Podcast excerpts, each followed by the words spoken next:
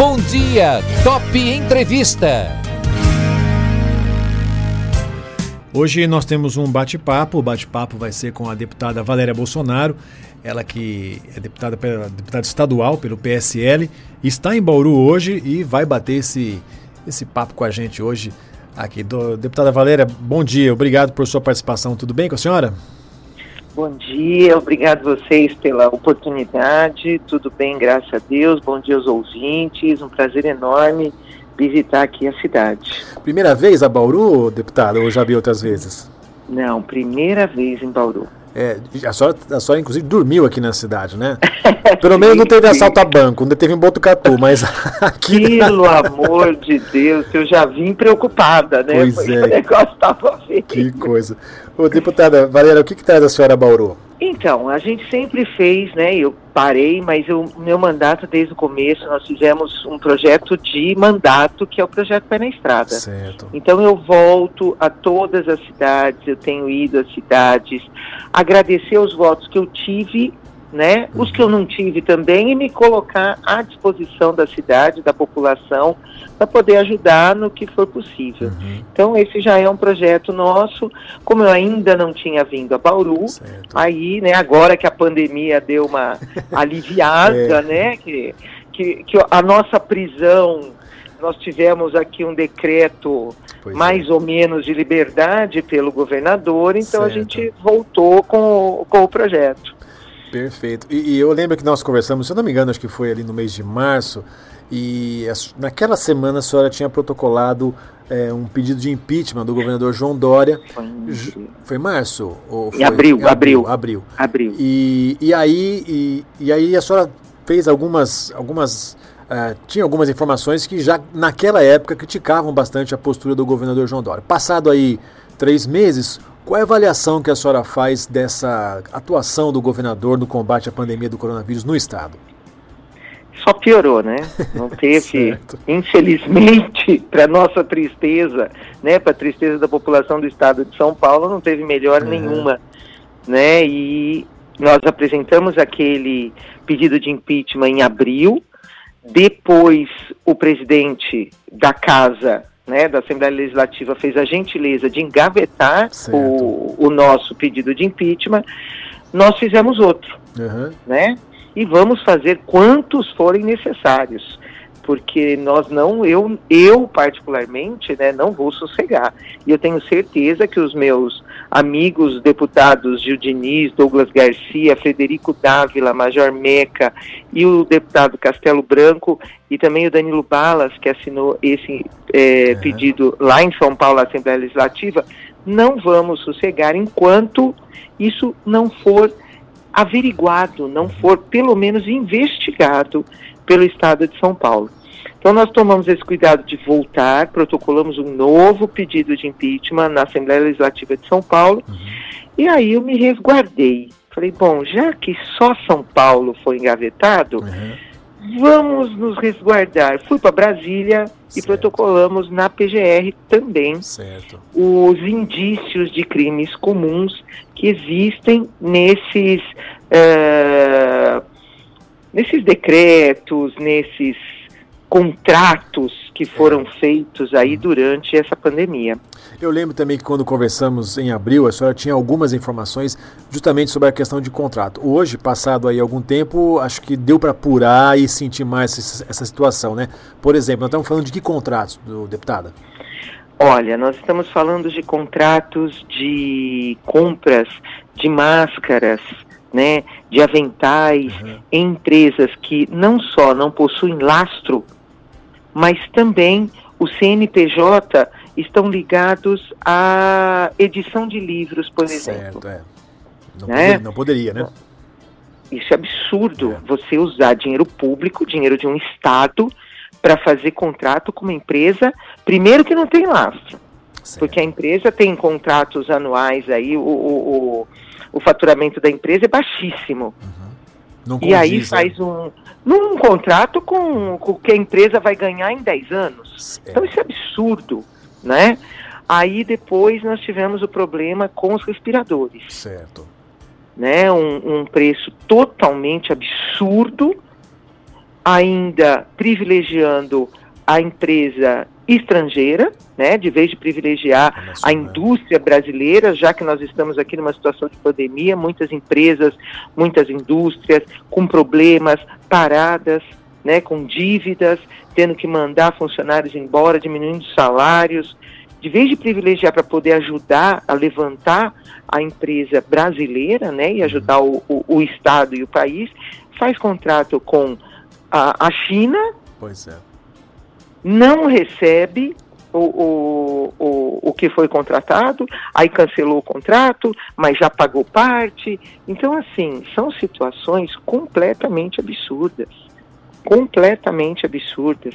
Ah, o contrato com a com a as empresas de telefonia uhum, para ficar é, invadindo a privacidade do cidadão então, assim, são coisas que a gente está vendo de uma pessoa completamente despreparada para o governo de São Paulo.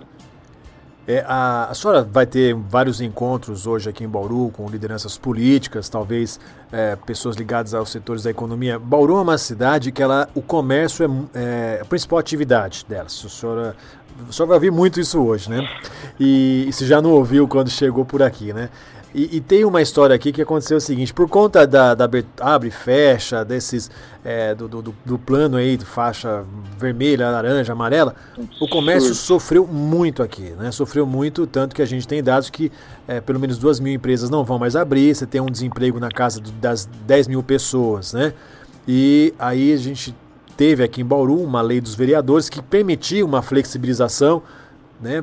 Aprovada, mas isso caiu por terra, aí o prefeito aqui voltou na fase laranja, enfim. Aqui em Bauru a cidade é o seguinte, quem vai no comércio não sabe se está aberto, quem está no comércio não sabe se vai conseguir o abrir ou fechar. Há quem diga que essa, essa, essa flexibilização proposta pelo governo do estado, ela privilegiou somente, é, por exemplo, ela não viu as particularidades de cada região, entendeu? Então, assim, uma cidade como Bauru, 300 mil habitantes, mas uma cidade aqui do lado como, como a Piratininga, que tem 10 mil, Agudos, 20 mil, foi para todo mundo, quer dizer, e não se respeitou isso. E há quem diga que se fechou muito cedo. A senhora concorda com isso? Ah, o que a gente percebe é o total despreparo né, da, da, do trabalho da, de políticas públicas. É uma pessoa que não tem o menor conhecimento do que é tocar um estado como o de São Paulo, que é o maior estado né, do país na parte econômica, né, é, é, o, é o Estado que sustenta praticamente o país inteiro. Pois é. E aí você pega um, uma, uma equipe e um governador com total despreparo e faz esse tipo de, de política igual para todo mundo. Não leva em consideração a, as diferenças dos municípios, os quadros comerciais de cada município né, suas atividades econômicas, etc. Para você, você ver o absurdo dessa, de, dessa política que foi instaurada por, por esse governador aqui no estado de São Paulo, cidades, municípios que não tiveram nenhum caso é. de Covid, nenhum, tiveram que fechar os seus comércios, uhum. tiveram que parar suas empresas. Então, assim, você percebe que não tem preparo nenhum. É, é, é, simplesmente ele resolveu brincar de casinha. Aqui é a casinha dele, entendeu? O Estado de São Paulo é a casinha dele, ele manda e desmanda. Se não obedece, ele, ele manda o Ministério Público ameaçar prefeito, ele manda é. o Ministério Público ameaçar, coagir prefeitos, vereadores, entendeu? Então, assim, nós estamos hoje, nós estamos sobre uma ditadura de uma pessoa despreparada que resolveu fazer do Estado de São Paulo a casa dele, onde ele manda e desmanda e todo mundo tem que obedecer. É, tem essa. Só nas conversas que o senhor vai ter hoje com lideranças políticas, o senhor vai ouvir muito isso, né? E aconteceu justamente isso. Quando flexibilizou um pouco mais aqui em Bauru uma lei da, dos, a, da Câmara dos Vereadores, e aconteceu isso que a senhora falou. O Ministério Público, o Tribunal de Justiça veio e falou: não, tem que respeitar o que diz o governador. E aí o prefeito não tem outra saída a não ser decretar aí. Então foi um vai e vem aqui danado, só não sabe a confusão que foi aqui na cidade. Eu, né? eu imagino, na minha cidade também, eu Camp... sou da cidade de Campinas. Só de Campinas, a, né? Sim. A confusão foi a mesma, abre, fecha, aí o prefeito resolveu abrir, o governador. E a gente percebe que o governador está desobedecendo o que falou o STF. Sim. Porque a ordem do STF é que os, o governador e os prefeitos Isto. teriam autonomia para relevar as suas, né, colocar as suas necessidades. Então ele está passando por cima do que autorizou o STF. Então veja a, a, a empáfia, né, que esse governador tem. É absurdo, é absurdo. Muito bem. Olha, temos uma pergunta aqui de um ouvinte. Ele é o Ronaldo, ele é bombeiro civil de Cerqueira César, aqui da nossa região. Olha, bom dia. Eu votei na Valéria Bolsonaro. Faz uma pergunta para ela. como é, votou em você. É, como que vai ficar a situação depois da pandemia? Se, por exemplo, vai ter mais oportunidade para o bombeiro civil em festas religiosas das cidades do estado de São Paulo, é, se for possível, né, exigir melhor fiscalização porque brigadista não é bombeiro civil e faz um curso de oito horas e acha que pode trabalhar em festas como festa religiosa tudo mais. É o Ronaldo Bombeiro Civil aqui de Cerqueira César, seu eleitor, Valéria. Eu agradeço, muito bom dia, Ronaldo, muito obrigado pela confiança que você teve em votar né, em mim. Uh, isso daí a gente precisa ver como que vai ser, pois porque é. hoje nós estamos numa luta muito grande para colocar as coisas em ordem. Né, o que nós podemos perceber é que a volta agora da pandemia, nós voltamos para a LESP dia 3 agora de, de agosto, voltamos para a LESP, ainda não está decidido, vamos ter na LESP uma, uma discussão, uhum. porque aquele partido que não se deve pronunciar o nome, porque pode trazer algum azar, é. né? Ele está, porque para eles tem que ficar em casa descansando até, a, até aparecer a vacina em 2030. Pois é. Né? Uhum. É, é a filosofia de vida que esse partido tem. Então, nós ainda temos essa batalha para conseguir voltar os nossos trabalhos dentro da Alesp. Uhum. Porque dentro da Alesp, o que está acontecendo? Só são votados, só estão sendo votados os, os projetos do Covid. Certo. Agora começou muito lentamente voltar através de, de eh, sessões online as os projetos dos deputados, os, os, projetos de lei dos deputados, as comissões, etc. Então são discussões que a gente precisa levar para casa, né, para acertar como que vão, como que nós vamos trabalhar daqui para frente, colocar a casa em ordem, porque está muito complicado. Nós estamos aí com demandas enormes de pessoas totalmente é, é, desempregadas, uhum. é, o comércio, as microempresas, tudo, a, a, educação, que é a minha área, eu estou desesperada, porque pois agora é. o governador diz que não vai voltar às aulas em setembro. Então, assim, eh, Ronaldo, eu peço para você um bocadinho de paciência para a gente poder colocar a casa em ordem. E aí eu, eu garanto para você que eu te trago essa resposta o mais rápido possível. Que assim que a gente começar a colocar a casa em ordem, a gente vai começar a ver o tamanho da confusão pois que é. a, a, vai estar o nosso Estado. O, o, deputada Valéria, é o seguinte, a senhora também faz parte da Frente Parlamentar de Combate ao Câncer e também da questão, questão da pessoa com deficiência, né? É, quando a gente tem é, políticos, deputados que trabalham nessas áreas, sempre vem aqueles pedidos, né? Puxa, o que, que pode ser feito para a cidade nesse sentido? A senhora traz alguma proposta também para a cidade ou para nessas visitas nesse sentido? Exatamente, eu procuro visitar as entidades que trabalham né, com pessoas com deficiência, as entidades que apoiam as pessoas é, que estão em tratamento de câncer, que, tem, que fazem prevenção. A gente procura dar esse apoio exatamente para que essas pessoas não se sintam sozinhas. Pois é. Né? Nós temos uh, em Campinas, por exemplo, eu tenho um projeto junto à Unicamp, onde nós vamos desenvolver lá, estamos em fase de construção, tudo, porque nós vamos desenvolver um, uma, como se fosse uma plataforma né, online certo. de cursos e de capacitação para as instituições que trabalham com pessoas com deficiência. Certo. Então, seria uma forma de você estar tá sempre capacitando, fazendo uma, uma formação continuada dessas pessoas para que possam é, trabalhar cada vez melhor, atender cada vez melhor, cada vez melhor os, as pessoas com deficiência. E também estamos fazendo um centro de referência, não só de atendimento, mas de pesquisa para o autismo. Certo.